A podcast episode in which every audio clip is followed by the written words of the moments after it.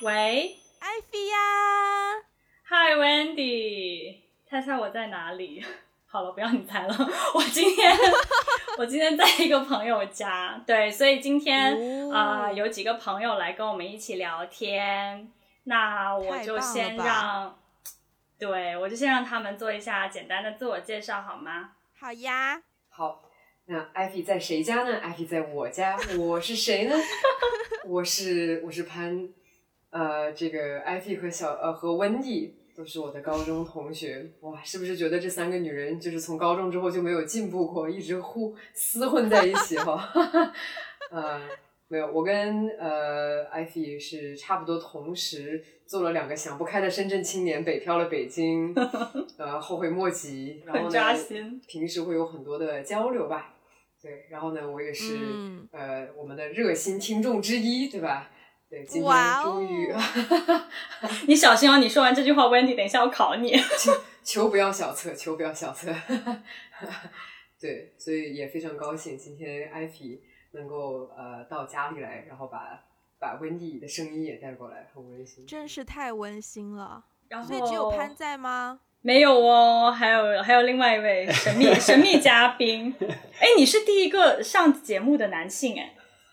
有哦，真的耶！那那我就太荣幸了，有太荣幸了。这个这个女子夸夸群又要开始了。这位男性要不要介绍一下自己？行啊，行啊。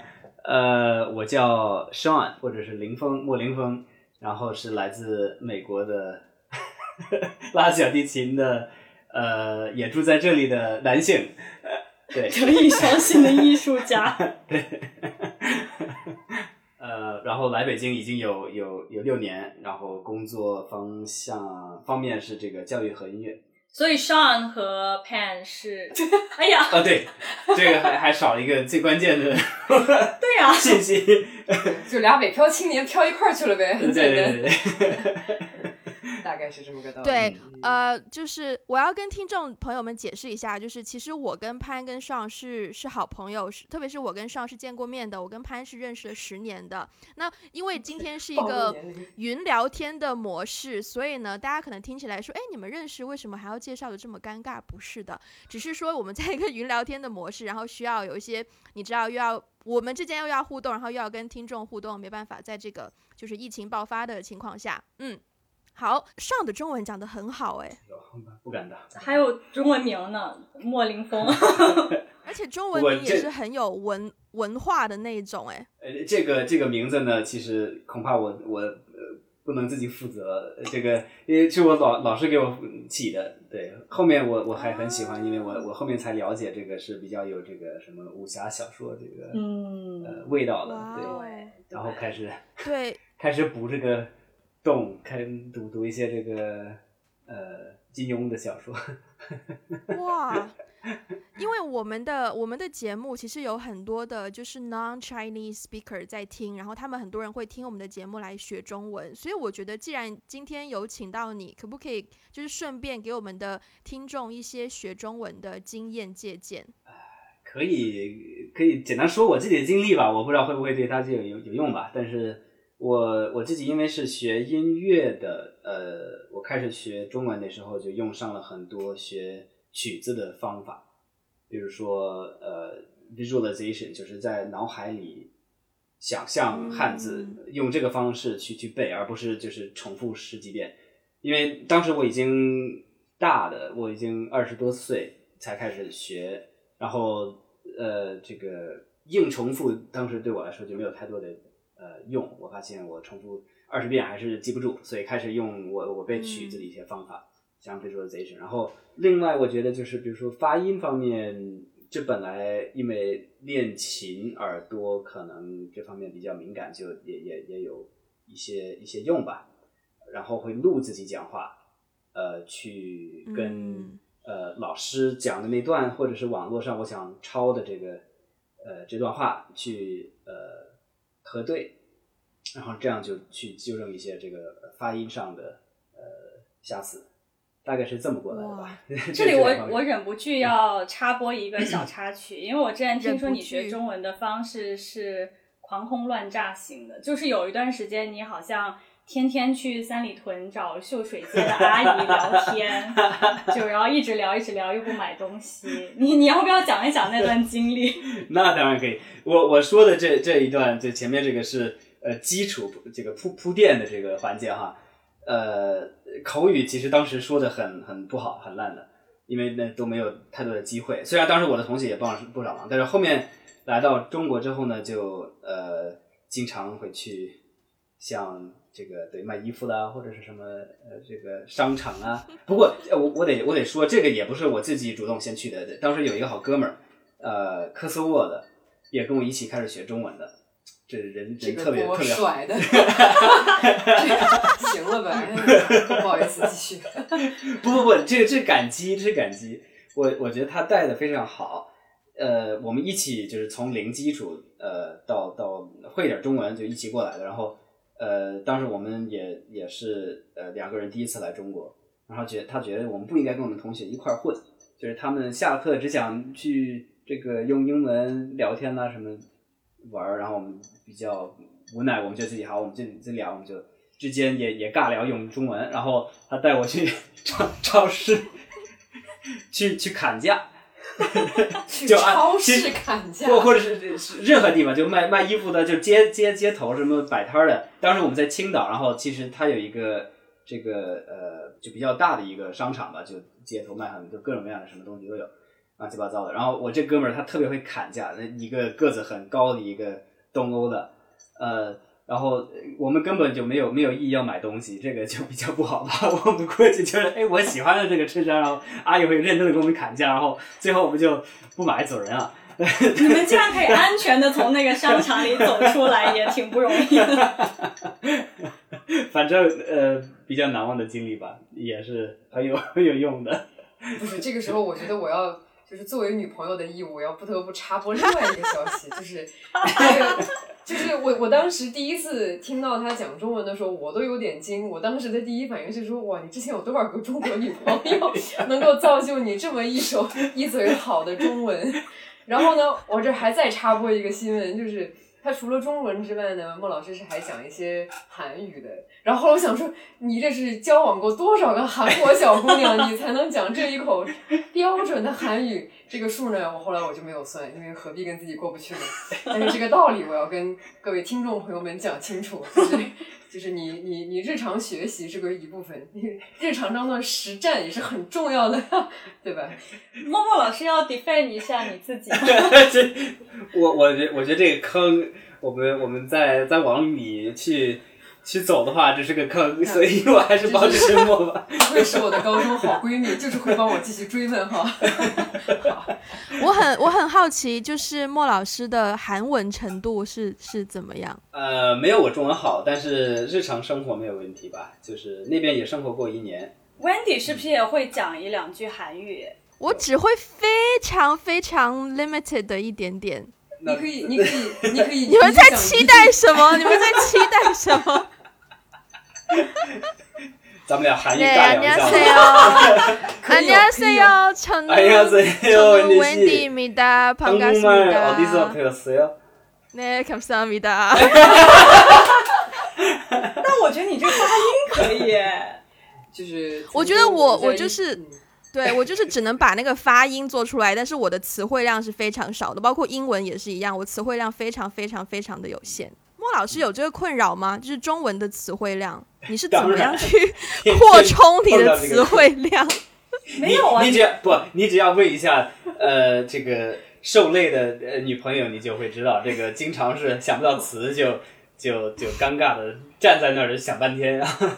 不不尴尬，他会发一个截图问我这个在淘宝上叫什么，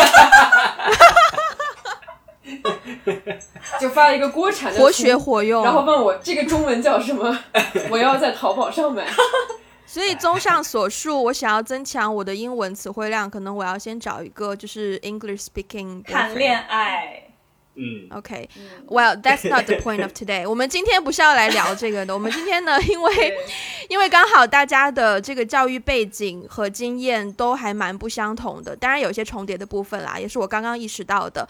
所以，我们今天想要聊一下这个关于一些关于教育的话题。那我知道，像我个人，我是在中国大陆，我在深圳读的大学本科，然后在香港读的研究生，然后香港的研究生是一个艺术院校的研究生。那艾菲的话呢？就是在日本读的大学本科，然后在美国念了研究生。潘的话呢，是在美国念的大学本科，然后在美国念的研究生。嗯，是，对还有在然中国后呃也念了一个，不好意思拖了大家的对。中国又 中国什么东西？然后中国又念了另外一个类似于研究生。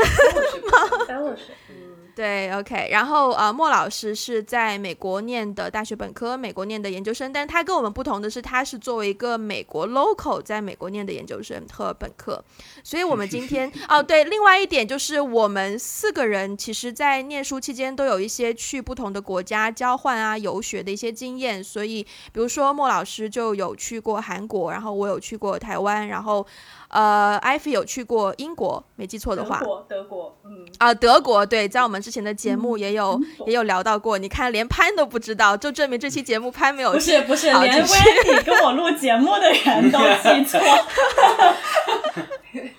就是因为对我们的我们的去的地方太多了，然后今天很想要稍微汇总一下，然后跟大家一起聊一聊这个不同地区的教育的一个问题。其实我第一点首先想要问的是，作为一个从来没有去过美国的人。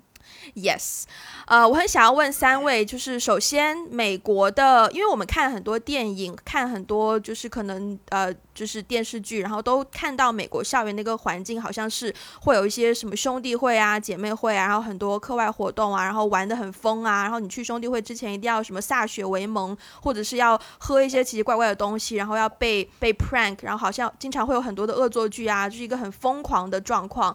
但是我也有听到很多就是真实去过美国的人会觉得说，美国的大学的学习压力其实比其他地方就是会会更更重一些。所以我想要先请呃，我们先请潘和莫老师来分享一下自己在美国念大学的一个 overall 的感受吧，可以分享一些你喜欢的点，或者是你不喜欢的点。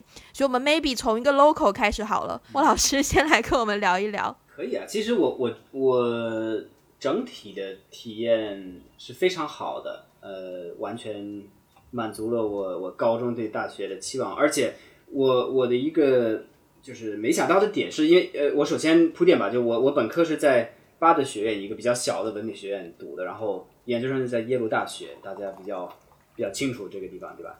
但是其实实际上呢，你们可能想不到的是，我本科的这个呃这个学习压力，在这个小的文理学院比耶鲁大得多。呃，就是那边比较容易呃学习不好就挂挂这个课这门课，就是经常有有这个这个现象。我发现我在耶鲁，就我同学之间就是好像，也许也许大家就很聪明，但是我不太相信是是这样吧。就是你到哪个地方应该有一个这个就 A 到 F 的这这些现象吧，但那边就几乎没有这个，所以觉得那边的一个压力并没有我本科那么难。然后文理学院的话，呃，有可能跟大家对这些大学不一样的一个文化的点是比较少会有这种兄弟会，呃，就是比较闹的，像电影里面的。刚才温迪也也描述了，然后然后我这个学校非常文艺，就基基本上都没有，根本没有这个呃这个现象，呃，大家都很认真，呃，喜欢看书、讨论艺术，呃，当然也会玩吧，但是玩法不一样，就是更多是这种 dinner party，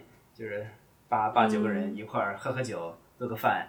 聊一下叔本豪尔，这样哦，很文艺 完了，我现在听上去听上去很很很想去，对 还是我觉得有那个思想交流是最重要的。对对，那潘潘这个？也算是那种就是呃，尤其美国这些小的所谓的博雅教育这些学校氛围比较主张呃课课堂上课堂外都讨论，就是整体你你对生活的这些认知啊、社会啊这些问题都会时时刻刻都在探索和讨论。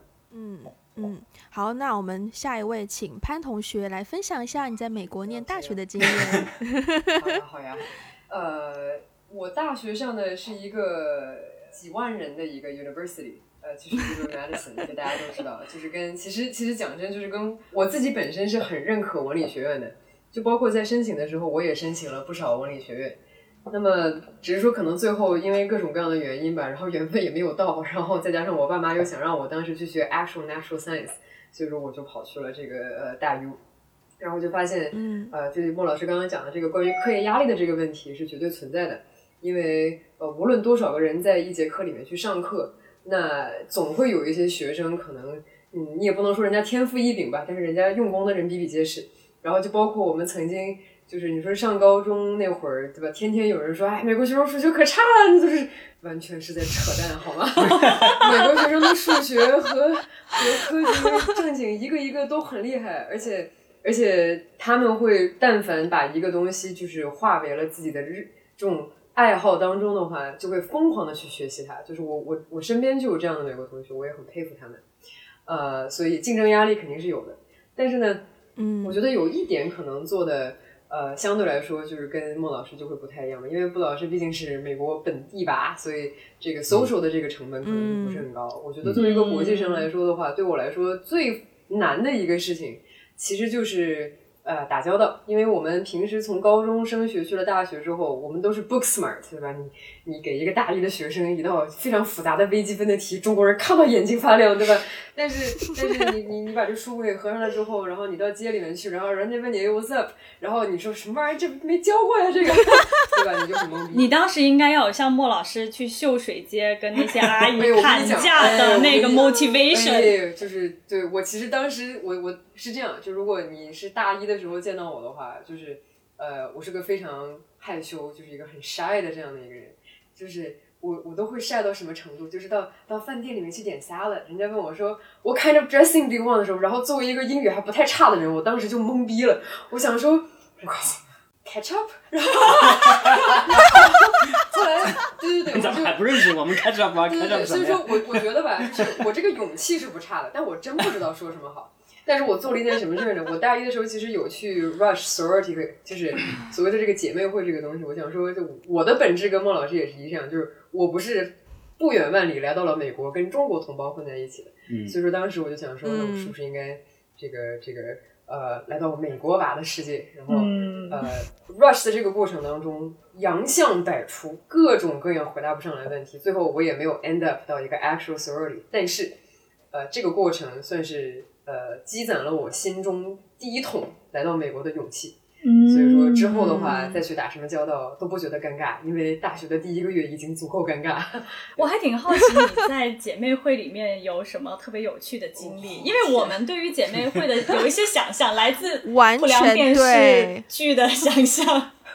我我对，什么美国派什么的，哎，对我就是，我还以为刚刚不会有人提这部电影，就是你当然记不记得我们当时在高中毕业之前，其实我们在学校里面放过《American Pie》这部电影，然后当时呢，我就想说，哎，这肯定夸张嘛，对不对？怎么可能是真的？后来我自己就去了一个州立大学，我发现这一切都是真的。这样，Oh my god! 那你不能说完全一样吧，但是我只能说有过之而无不及。这么可能 Oh my 真的是 god! 是这样，就是 Madison 又是一个出了名的 party school，、嗯所以哦就是大家可能各自有不同的玩法。那尤其是到 sorority 这个部分，它的本质其实是好的，就是说希望能够连接呃对某一个 value 或者是对某一个 mission，就是很很 driven 的这样的姐妹，然后呢，希望大家通过这个方式来 network。但是呢，这个 means to the end 就是你要喝很多酒，你要很会 social。刚从一个中国公立高中毕业的一个小孩儿，然后你把我扔到了姐妹会的 rush 里面去，就是就说的简单点吧，就一杯倒，应该就我当时的状态，无法进行非常有效的这种 social 或者是沟通。哦对，然后当时又不太了解这些，但 anyhow，现在看过来，我都觉得是呃非常珍贵的回忆。我想问 Ivy，日本的嗯大学有什么？就日本的大学有什么？嗯，特别的地方吗？或者是你去到喝 I 酒 mean，喝当然你们没有。啊好，首先，首先，首先，你们没有人接受过中国大学本科的教育，所以我觉得我要先给大家补充一下，就是小小的一个背景，就是中国大学本科的教育，基本上每一堂课就是几百人的 lecture。那如果你是自己系、自自己 major 下的课呢，可能就是几十个人的一个 lecture，overall 就是 lecture 形式比较多。那因为我的我的学系是传播系，所以我可能会有一些比较 practical 的地方，就可能要拍片啊什么的，然后就同学分组啊什么的。但是总体而言呢，再加上我的大学在全中国来说，它也不是什么九八五二幺幺，它是一个呃，当时就是大家听上去不会那么就是眼前一亮的大学，所以整间学校的那个气氛就是大家比较偏向于好像这种。享受当下啊，享受生活啊，然后，呃，学校也比较鼓励学生去做比较多的尝试，比如说鼓励学生创业什么的，所以那种学术氛围是基本上没有的。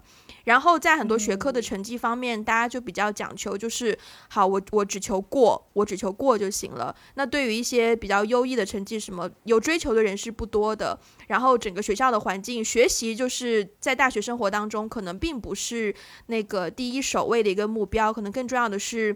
嗯，体验生活啊，结识朋友啊，这些这些的，就是各位就是中国的听众，如果对我的这个说法有意见，就是嗯，不要打我就好了。对，所以 就是中国的，至少我体验的大学环境是这样子的，所以我我很好奇，就是呃，日本的跟中国相比，会因为都是一个东方的东方的国家，对，所以会不会有也有一些比较不同的地方？我我先说相同的地方吧。就是日本也有高考嘛，但是他们的高考不是中国的高考，中国的高考是一次过，但是日本的高考是每一个学校都有自己的考试体系，每一个系也有自己的考试体系，所以他们报学校的话，比如说报呃七个学校，分别不同的七个系，他就要考七场，对，然后所以的话，嗯，大部分学生其实也是前十几年猛学。然后他们都会有一个目标，就是会到嗯，比如说他们从高中开始就会定目标，说我要上哪个学校的哪个系，然后他们就会到高三就会猛考一轮，对，考完以后进到大学，我的感觉是大家就是疯玩，对，至少在他们大三就开始有就职活动嘛，就是他们叫修嘎兹，就是 job hunting，对，所以大三才开始。不玩，收心，开始找工作或者是考研究所，但基本上就是从大一一直玩到大三。然后他们这一点跟中国还蛮像的耶，跟我至少跟我的学校还蛮像的。是是是，我我觉得这一点有点像，而且关键是呢，嗯，在日本的话，你的大学成绩其实没有那么重要。嗯，怎么了？哦，大家不是很看，大家不是会看，就是找工作的话。我觉得像日本，它的职场文化那么重，那大家在招聘找工作的时候，不是应该很看重你的大学成绩、成绩单什么的吗？包括你的可能学位啊之类的。嗯，我感觉在日本看重的只有你的学校，但是就是你在就职活动的时候被看中的只有学校，而不是你在学校的成绩。所以呢，大部分人好像进了一个好大学之后，就是一个 guarantee 了，就是一个保证书。OK，我就职活动。我靠这个学校就可以作为一个敲门砖，一路敲出世界五百强。嗯，所以那种高考之后疯玩的那种心理状态，我觉得跟中国的大学还挺像的。然后呢，就是呃，我所在的学校吧，就是瓦塞的早稻田嘛，可能有的人也听过。对，就是我所在的学校呢，它最出名的就是社团非常多。我也不知道是 为这个，就是你知道 proud of 还是 什么样的一种心情，就是我们学校好像特别以就是学生的课外活动，就是他特别鼓励学生去出国交换，然后课外活动各种各样的实践，所以我们学校在日本本社就在日本当地非常有名的是，我们有三百多个社团，然后每一个社团就是。都很认真的，就是自己有自己的一个 schedule。我之前因为高中不是跳舞嘛，大家知道，就是 不仅跳舞还唱歌呢。哎，低调低调。我还真之前我不知道这事儿，还有这超级哎，不敢在这个爆料了，不敢在德艺双馨的艺术家面前。对对对，你们两个老艺术家互相谦让。然后我之前曾经有去。打听过，就是我们学校的那个街舞社的一个 schedule 嘛，就是社团的一个 schedule。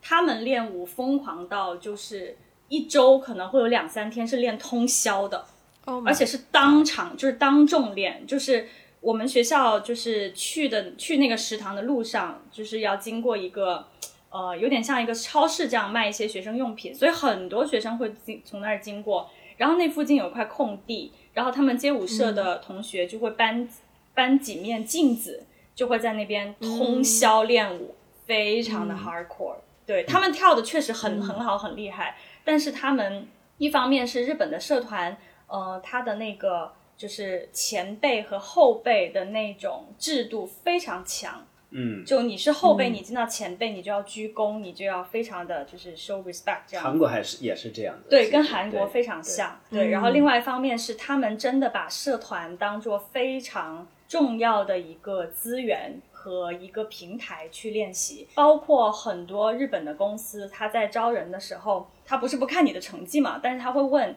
你大学进什么社团？如果你进的社团是特别水的社团，就是网球社呀，就是什么天天喝酒啊，做错了什么？你要跟网球社的人说抱歉，抱歉，对对不起，听众们，如果你们有网球社，我我无意冒犯。但是就是有一些体育社团，呃，一些日本的大企业是非常看重的，因为体育社团的话，通常那种，呃，尤其是日本的传统企业。他知道你在这种体育社团里面受了几年的熏陶，他就会知道你一定是非常懂这种公司的礼节，就是前辈后辈的这种礼节。而且你参加过体育社团的话，你的那个就是非常有耐力，非常有恒心，就这些全部都是日本企业还有忠诚、团结精神，对对对，都是日本企业非常看重的。所以这个还是我觉得这个可能跟中国的大学有一点点不同，就是。呃，日本的学校非常非常重视社团，嗯，对。当然，我我自己的学校有一点点小的特殊性，就是因为我们我们学校是特别，就是在学校里面更加的尤其重视社团这个，对，而且还，嗯我知道美国的那个学校里面的那个就是橄榄球嘛，就是每年对吧？你们就是都会有一些橄榄球比赛。哇哦！美国就是呃，我们就是在日本就是棒球。嗯，对，就我记得有一年，就是东京什么六大高校棒球联赛，我们好像是事隔好多年好多年，打败了庆英，拿了全国第一。就学校里面这个角色，相相当于美国这个橄榄球没错没错。然后他的夸张到什么地步啊？就是我们学校离我们学校最近的那个呃那个地铁站，那个电车站叫高田马场，然后走到我们学校大概半个小时，这么远的距离。我们那个棒球棒球队员呢，赢了以后啊，就是警察在前面开路，就是像花车游行一样，Super Star，真的真的就像过凯旋门一样，就是。那个棒球队员就站在那个花车上面游行，就很多学生，还有很多的那些民众就纷纷跑出来观看，然后气派，对对对，就是挥手欢呼，然后前面是警车护送，完全上了就是当地新闻的头条这样子，就是非常。我发现大，我发现有一个很有趣的点，就是我们刚刚三个人，其实四个人在分享我们大学的一些特别的、印象深刻的经历。好像只有我一个人提到课堂是长什么样的，对不对？请问大家有在上课吗？要不莫老师先说。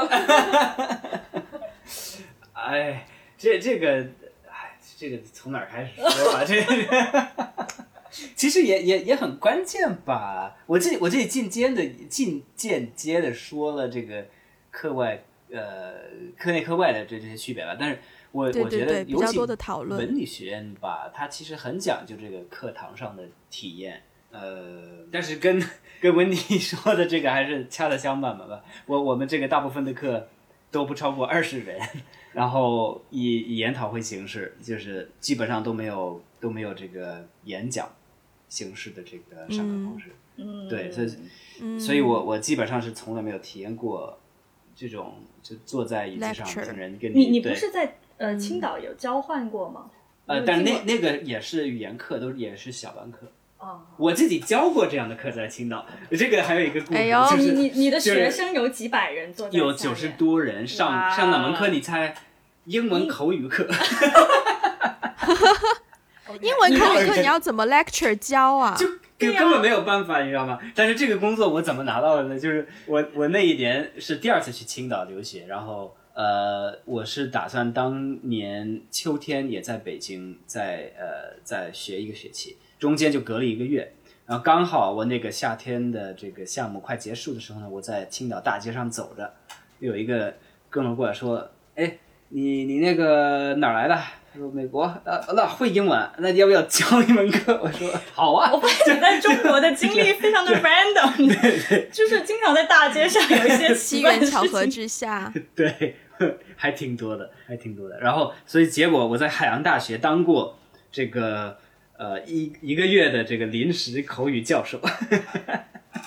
那你是怎么把一个口语课变成一个 lecture，对着这么多人？这根本没有办法。其实我我我就会尽量就分小组啊，或者是呃，就让大家就是至少说一句话呀，这样然后纠正口音，因为根本没办法上，我觉得你知道吗？这个是对对对。我觉得艾菲刚刚提到的那个问题，在我听上来就是一个没有教过课的人才会问的问题，因为就 是被羞辱了。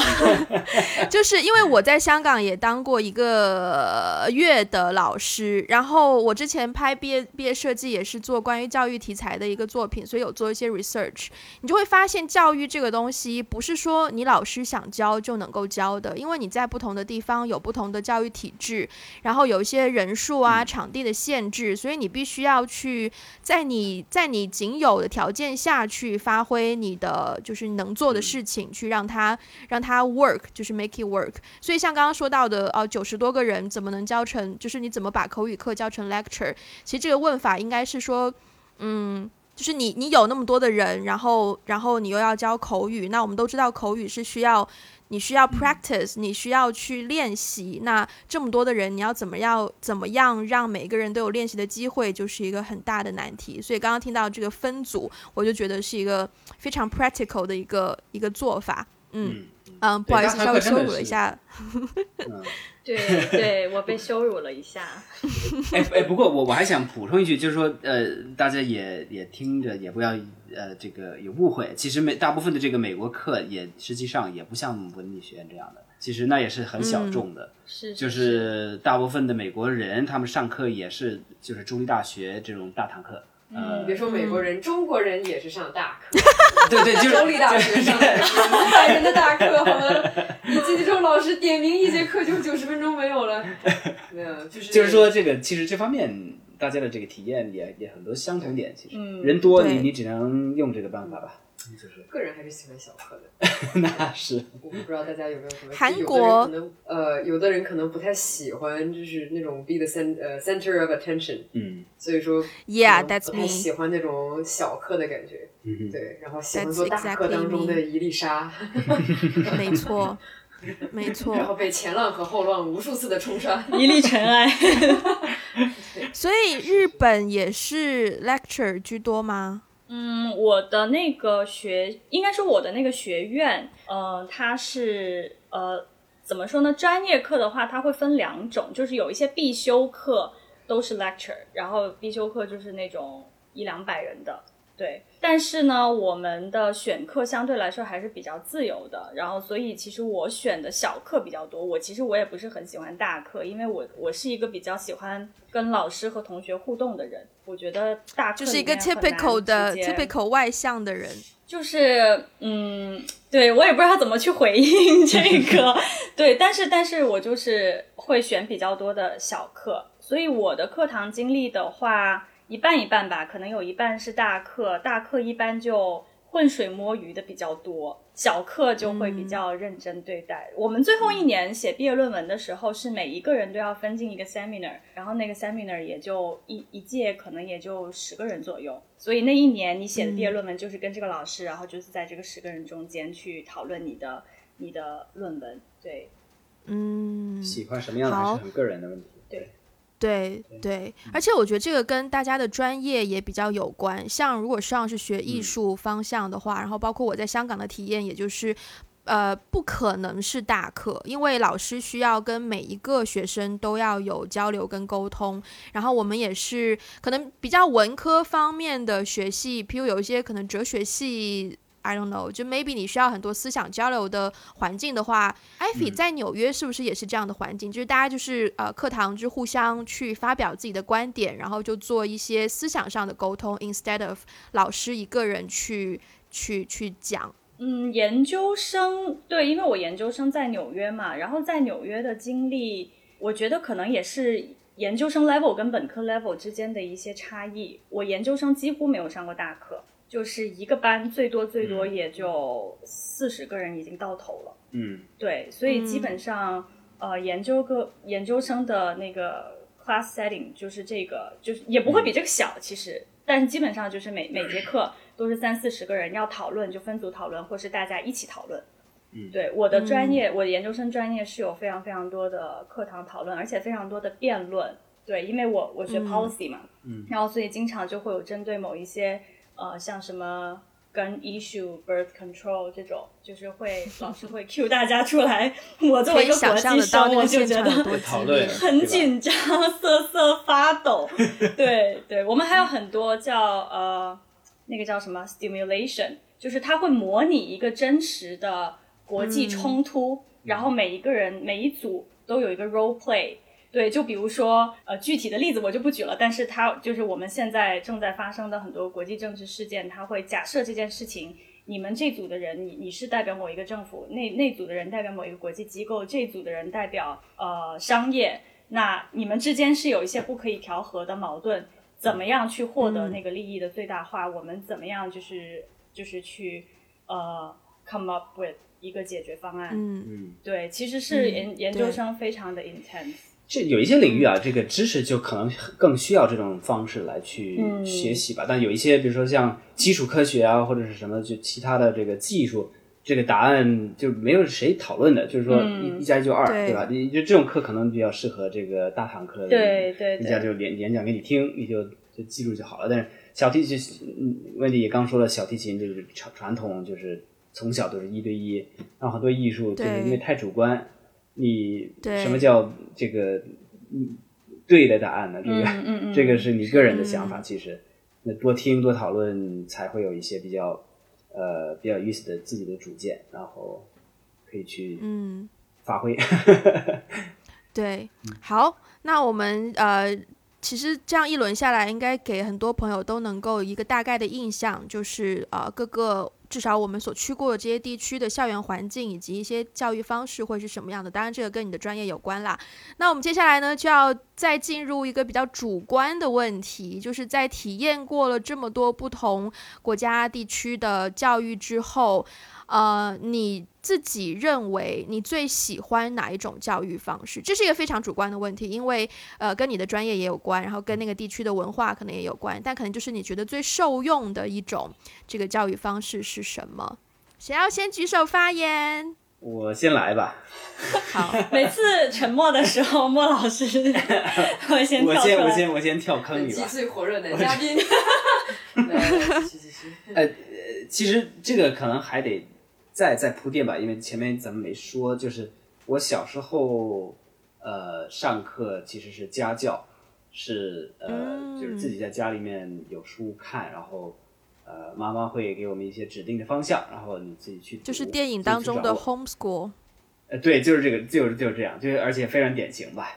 呃，我也也也其实也不知道你看什么电影了，但是 看 Mean Girls，Mean Girls。OK，反反反正就是也敢接？呃，反正是这样，就是我我我天哪！我才反应。过来，你刚刚是在开车吗？接着开，接着开。呃，是这样，就是注意车速。我，对对，我杀了，我杀了。对，嗯好，我我我觉得其实自学是最最好玩的，我我自己最欣赏这样。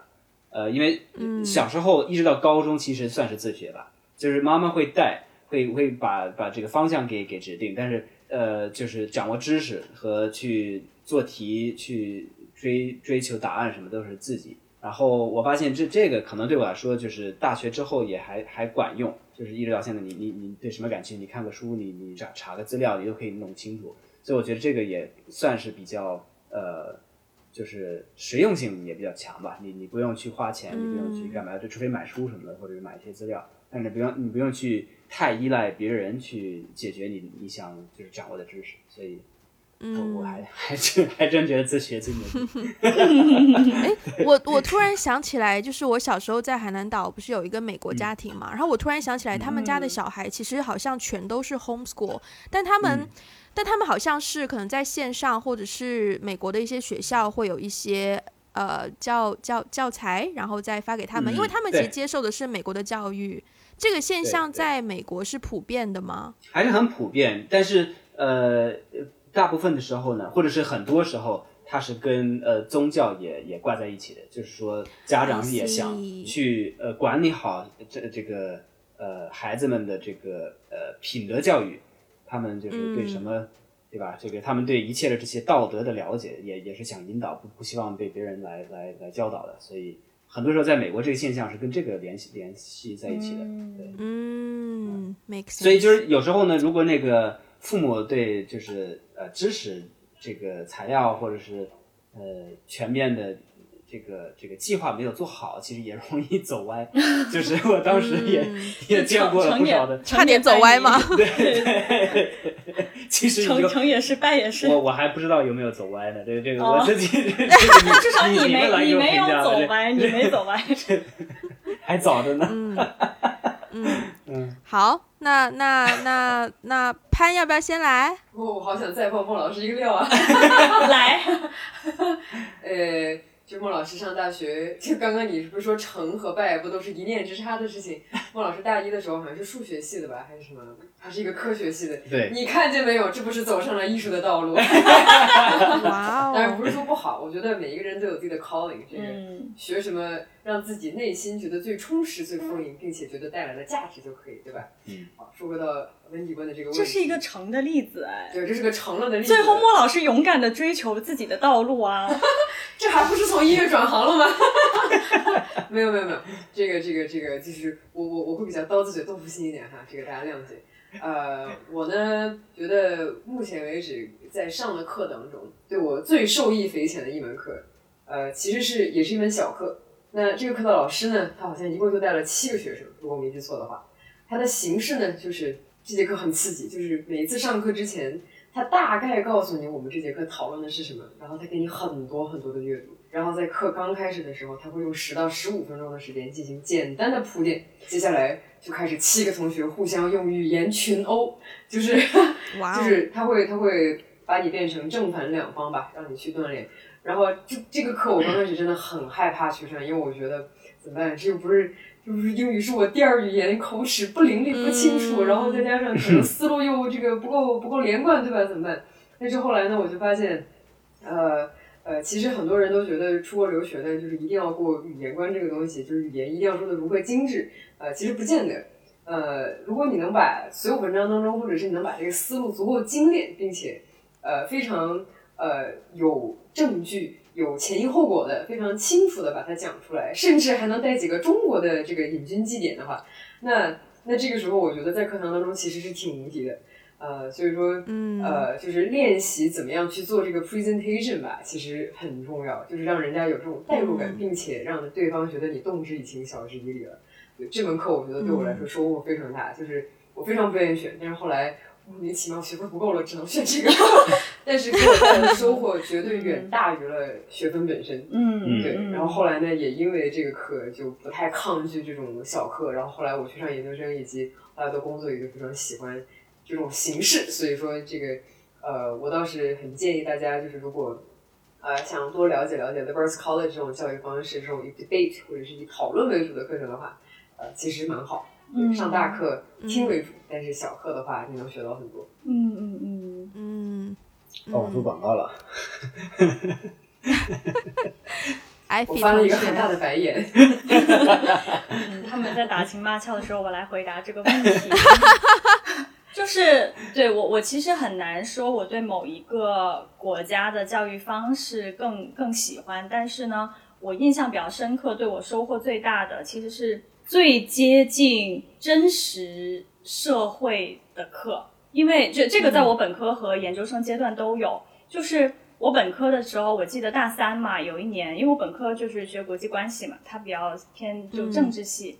然后呢，我记得大三的时候，当时中国和日本有一些领领土冲突，那其实，在同一时期，日本和韩国也有一些领土冲突，而且东亚三个国家之间本身就历史上有一些，嗯，就是牵扯不清的一些遗留问题。历史遗留然后问题，对，没错，所以我记得当时就是在这个这三个国家冲突最严重的时候，有一天呢，我们上课的时候，老师就把我们三个国家的人 Q 出来，就是互相发表自己的观点。哇，对，因为我们上政治课嘛，对，就互相就是，既然政治课，我们就来讨论一下政治问题，我们就互相就是说一下，哎，从我我的我受教育的背景是怎么样，我怎么看待这件事情，我认为应该是怎么怎么样。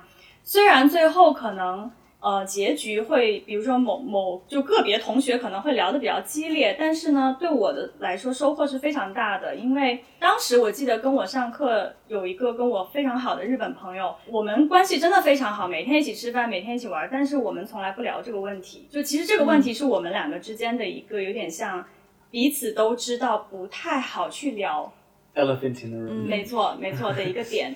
但是我觉得通过那节课，我也明白了，就是他的观点怎么样，然后他也明白了我的观点怎么样。但最后我们的观点其实并不重要了，最后不会影响我们的关系。但是那那堂课让我很真实的去了解每一个人的想法，以及就是说，嗯，大家就是因为这件事情是正在发生的事情嘛，对，所以这种很接近真实现状的这种课堂体验是，可能我人生当中比较少有的几次，还蛮特殊，然后也很宝贵的经历。然后第二次呢，就是我在美国读研究生的时候，也是非常神奇，就是呃，当时也是玩一个那个 stimulation，对，就是而且是当场分组，就是他提前可能给你一些阅读材料但他，对，很刺激，我心脏就是很强大。就是他可能提前会给你一些阅读材料，但他不会告诉你这堂课要干嘛。嗯，好，然后到那以后呢，老师就突然说：“好，我们现在来开始 role play，就是这边是扮演什么角色，这边扮演什么角色，那边扮演什么角色。”然后他就丢出了一个议题，就是说，假如今天美国呃要准备攻打伊朗。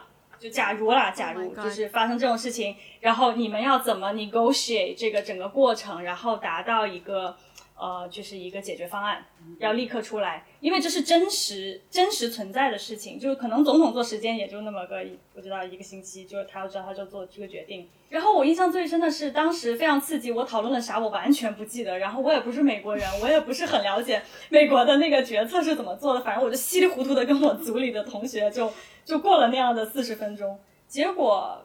那个那那节课结束之后的下一个星期，就真的我读新闻就真的看到美国在这件事情上做了一些动作。哇，我当时非常非常的震惊，就是那种震惊感，就是说原来我你和现实世界的连接，对对，我、嗯对对对，原来我和现实这么近，而且现实生活中的人其实就是这样子争分夺秒的去做决定，他根本没有那么多时间去想我我下一步要干嘛。嗯，对，我觉得这个是嗯给我很大的，就是这种课堂氛围给我很大的。嗯，就是启发吧，就是让我们更加，嗯因为我觉得在学校里面好像就是在一个象牙塔里面，但是这样的经历让我更加的接近真实的社会。对，对对，其实这个也是我感触蛮有感触的一点，可能在于对于这个问题，我可能也会有两个答案吧。先讲第一个，就是跟这个比较近的好了。呃，因为我从小到大都是在中国大陆接受教育的，然后我第一次离开我的教育环境是在大学三年级去台湾交换的时候，当时有当时有两点让我觉得呃很不同。第一点是和老师的关系，因为在在当时我好我在深圳大学，那就是一个比较普通的大学 university。当时在大学里很多 lecture，然后课堂课堂都是就是讲老师讲，我们在下面听。那可能我们交作业，但是老师也不会给你的作业有一些 feedback 或什么，所以那个老师跟同学之间的沟通是非常少的。大学还很常出现的情况 就是，特别是一些男生，他可能下课之后就会问老师要不要抽烟，然后就会 师生关系很平等吗？，对，就只有他们会这样做。那对于哦首先不抽烟的人，然后对于对啊，就比较少。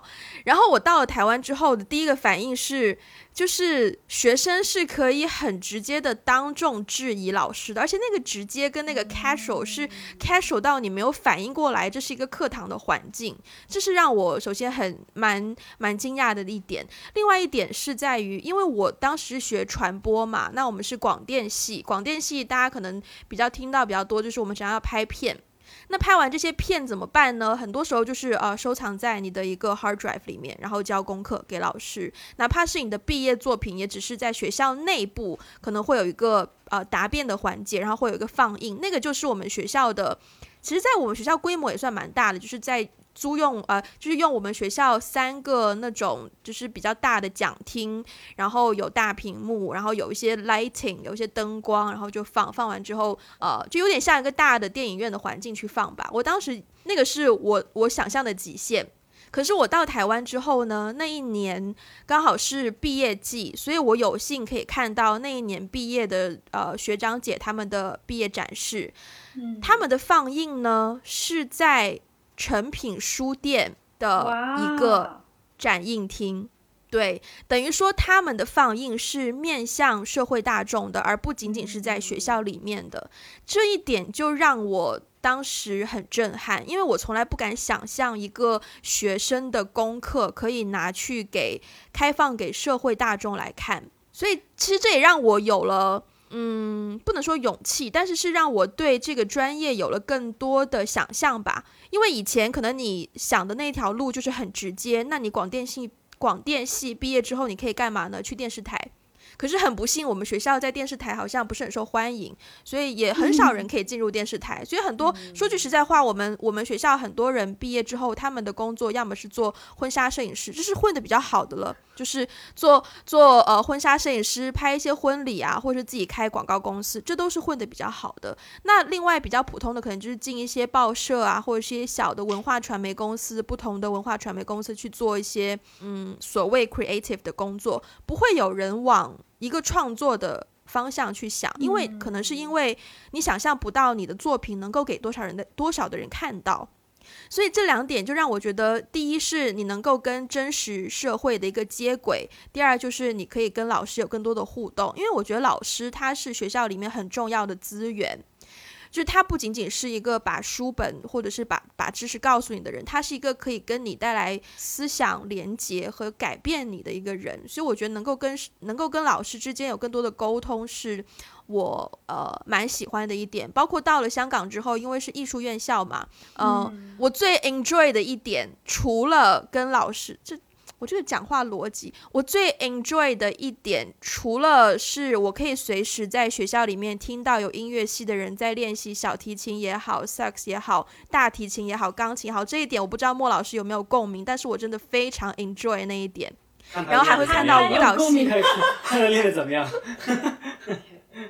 而且还会有就是舞蹈系的学生随 随地的，就是在各种栏杆上压筋啊，呃压腿啊，拉筋啊，然后或者就是累到爆就直接睡在地板上，然后电影系的学生也就是就是地上铺一块垫子，然后也就直接睡，是那种很很自由自在的环境。除了这一点之外，我最 appreciate 就是你可以跟老师有比较多的互动聊天，然后那个思想的影响。对，好，呃，其实我们今天聊了很多，然后时间也来到最后两个问题了。首先，最后倒数第二个问题是，呃，以后如果自己有了小孩，啊。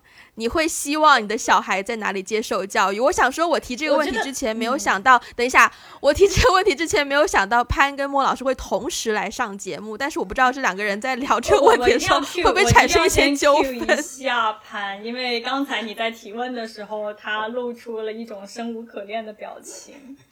这位生无可恋的同学，你要不要先？呃。呃，是是这样的，你们该不会还没有谈过这个问题吧？这个问题我就不能回答了。但是，但是呢，关于这个呃孩子怎么样教育的，我觉得呃在这一点上，就这个我们是我我和莫老师是聊过了，就什么样的教育对孩子来说可能才最好，对吧？呃，我们的共同就是 commonality 应该是不太相信一味的去把孩子放到一个框架里面去，然后让他死读书。呃，可能是最好的出路，但是呢，如果这个孩子能够尽早的找到自己的 passion 或者是自己的 drive，然后呢，并且唱歌不跑调，能够让他就是慢慢让他扶正到一条可以进入自学状态，可以达到非常饱满的一个一个状态的一个一个路子上，那这样其实就放心了。而且呢，最近呃，其实我也一直在反思这个东西，你说大家学习学了一辈子，对不对？然后真正最后到工作当中，你用的又是多少？所以我我反倒是觉得，嗯就是除了学习真正书本上的东西之外的话，呃，你的爱好、你的兴趣，呃，你的生活当中的另外这些部分，也应该尽可能的去充实。所以说，我会鼓励我的孩子去呃多学这些东西。呃嗯这样的话，除了工作之外的话，你就会还有其他的这些东西来填满你的生活。嗯不知莫老师意下如何？你们的孩子虽然应该我觉得文武潘双全吧？我觉得潘回答的很好，但是我不得不说，这回答好官方啊！没事，莫老师可以补一些这些个野路子的。你有什么，野路子其？实我我觉得其实也也跟潘说的这个想法完全一致，就是说呃。求求就是求生欲，求生欲求生欲这个这个，我我们目前在我家，我也不走到这个问题你说的这个，没有，就说实在话，我我其实不会想让我的孩子，就如果说的不官方一点，就是说，嗯。呃，我觉得学习很重要，但是出去玩玩泥巴，然后跟大家一起相处，然后能有一个很好的一个就是心智发展，这个对我来说真的更重要。尤其是我最近就是得了一个就是工作病之后，所以更希望就是 这孩子可能就是合理利用学习时间吧。对，嗯嗯，德智体美劳全面发展嘛。对，是 是是，是对。然后什么样的嗯就是系统？其实我觉得这应该算是一个比较个性的一个性化的一个问题吧。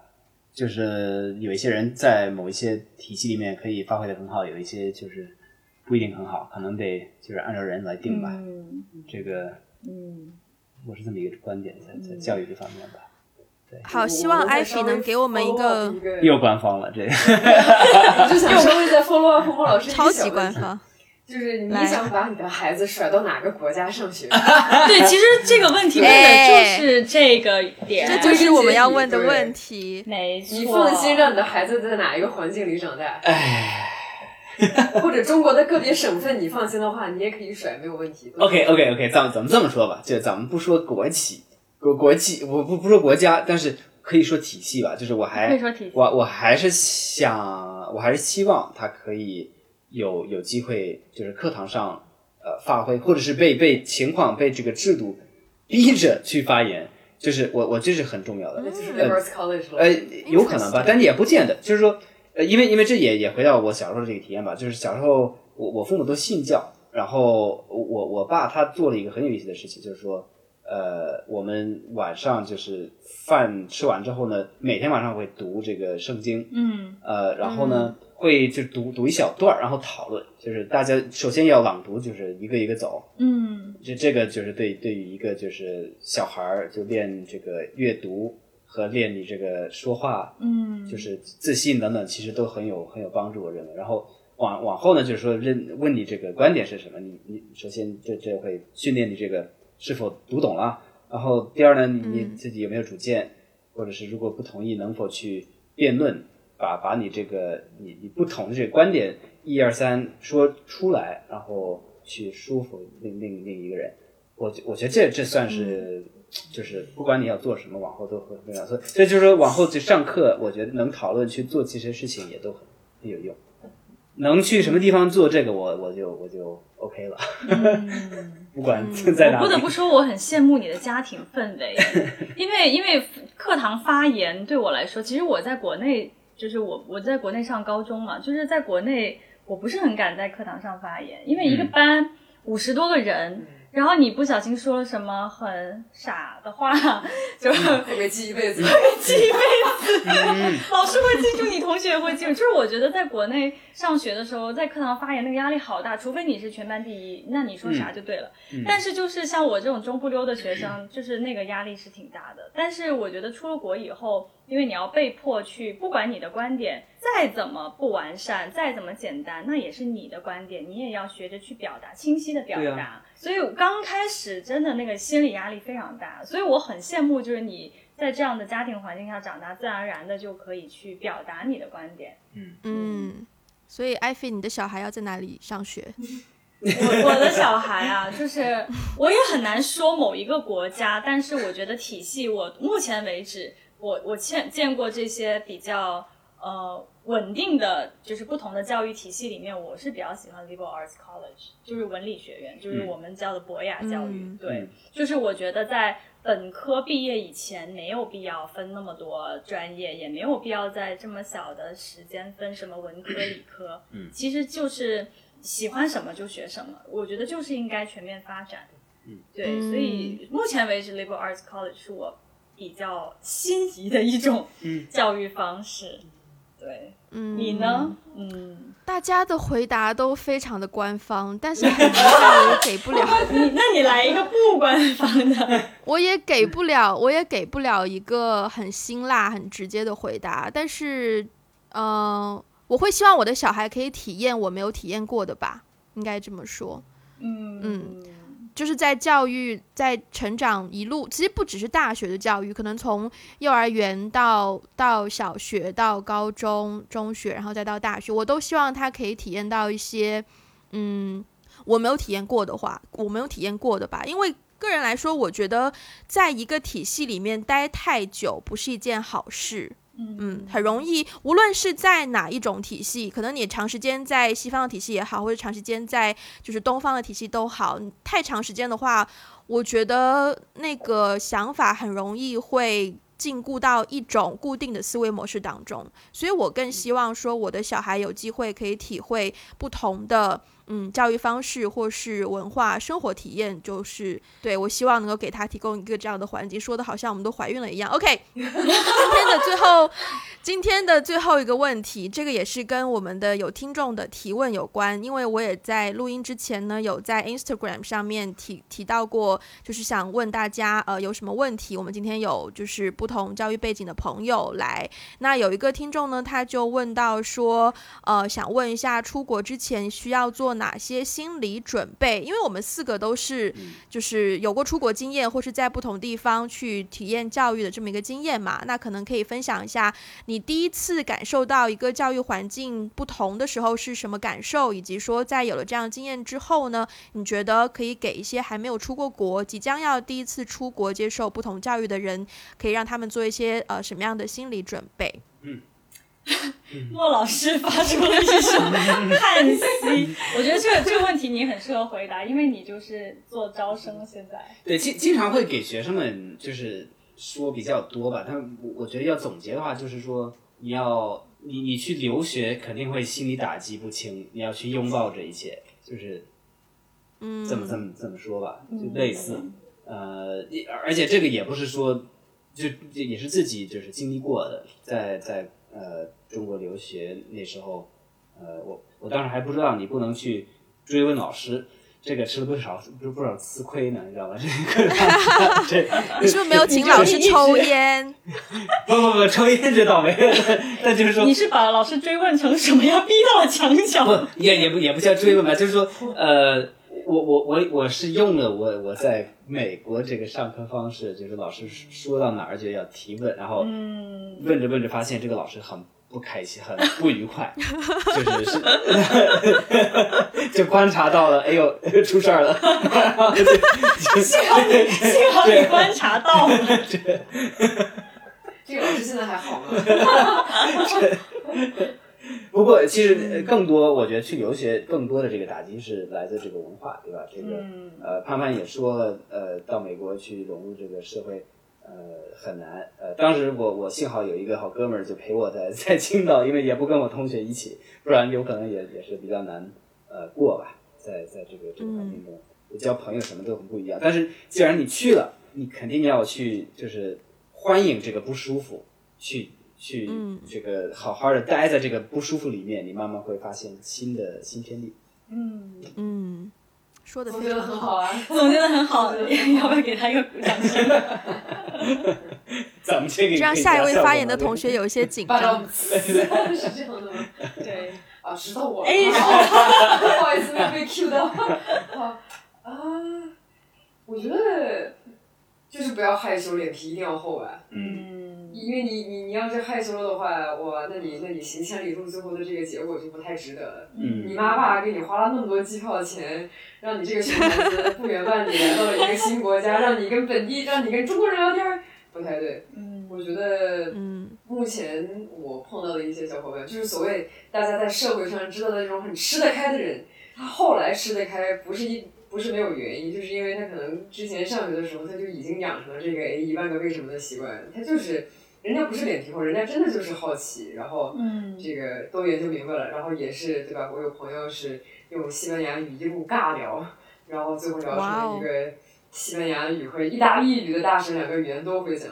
呃，还有一些就是也是类似的经验，比如说去瑞典留学，然后现在在丹麦使馆工作，然后非常热爱这个文化，就是说一切都是可以培养的，嗯，所以一定要多问问题，然后让自己跟这个地方去去 fall in love。不过，而且现在是就是线上可以找到的资源这么多，嗯那大家其实可以去出国之前，无论是看的呀、听的呀，还是可以在 locally organize 呀，啊、都完全可以去尝试。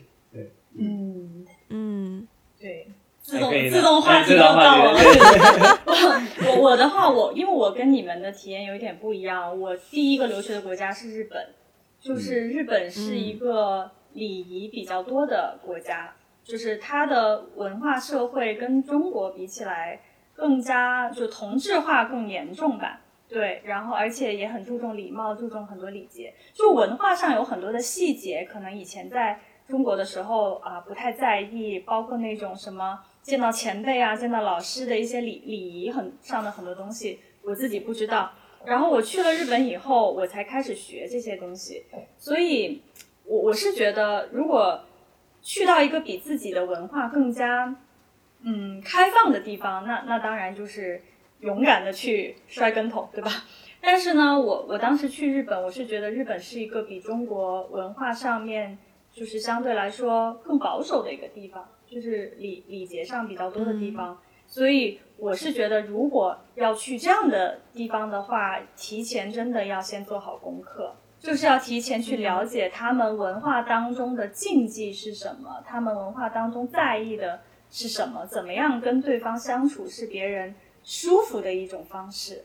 哦，对，嗯。我觉得提前说白了就是功课要做足了，去之前，嗯。对对对，嗯。嗯。嗯，我的话，呃，我觉得刚刚莫老师说那个点是我也很想要讲的，就是你要拥抱拥抱所有的畏惧，因为你去到一个地方。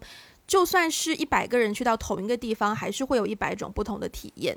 所以很多经验，你再怎么问，你都是拿不到一个准确回答的。你必须要自己去碰撞，自己去体验，才能够知道啊，原来是这样子的。原来我下次遇到就知道要怎么做。这是一个拥抱未知的一个做法。然后另外一点，我想讲的就是，嗯，因为很多人出国念书的时候，可能已经成年了，那我们已经建立了一个自己的世界观，自己的一个看世界的方式。但是我会建议说，在你去到另一个地方的时候，先把自己清空一下。无论是你去到呃比较像艾菲说的比较开放的国家，还是可能在文化上更保守一些的地区，你都要先忘记自己原本的，不是说叫你完全忘记了，但就是说你要去用一个嗯更加愿意接纳的方式去接纳新的环境和新的你要遇到的事情。这个在学习上也是一样的，就是你要忘掉自己以前学习的方式，你就是中国很很爱讲那个，就是你要把你的杯子，就是。你要学到新的东西，就要把杯子里的水先倒出去嘛。就是你要先清空自己原本的那个容容量，再去再去呃，在新的环境当中去学习，才能够学到一些你以前根本不可能学到的东西。所以我觉得 overall 就是提前做准备，然后保持心态开放，然后去拥抱未知，然后去脸皮厚的去去体验、去碰撞。对，好那我们今天时间也差不多了 感谢。感谢。我们今天时间也差不多了，然后看一下各位还有没有什么特别特别想要补充的一些呃东西，或者是想要爆的料，或者是 那你们什么时候生孩子啊？呃，下一个话题，直接过了我这个话题。这车开的好，那我们今天聊的也差不多了，呃。大家如果喜欢我们的节目，就欢迎分享给身边的人，记得评论转发。然后呃，想要支持我们的话呢，可以在 Apple Podcast 给我们留言，然后打分，因为这个对整个 Podcast 来说会是一个很大的推动力，可以帮助 Podcast 获得更好的发展。然后想要跟我们有更多互动的话呢，可以去 Instagram 还有微博。那如果各位想要呃这两位来宾，我们的潘还有我们的上第二次再上节目的话，就可以在留言的地方告诉。我们，呃，也不要忘记去我们的博客 wegodblog.com，上面会有呃我和艾菲不定时更新的一些长篇的文章。然后最后想要给我们一些实际支持的话呢，这句话是说给潘和尚听的哦，可以去 Patreon 还有爱发电找到我们的链接。我会没事，你们 给我们一些支持。好，那我们今天的时间就到这边了，下次再见啦，拜拜，拜拜拜。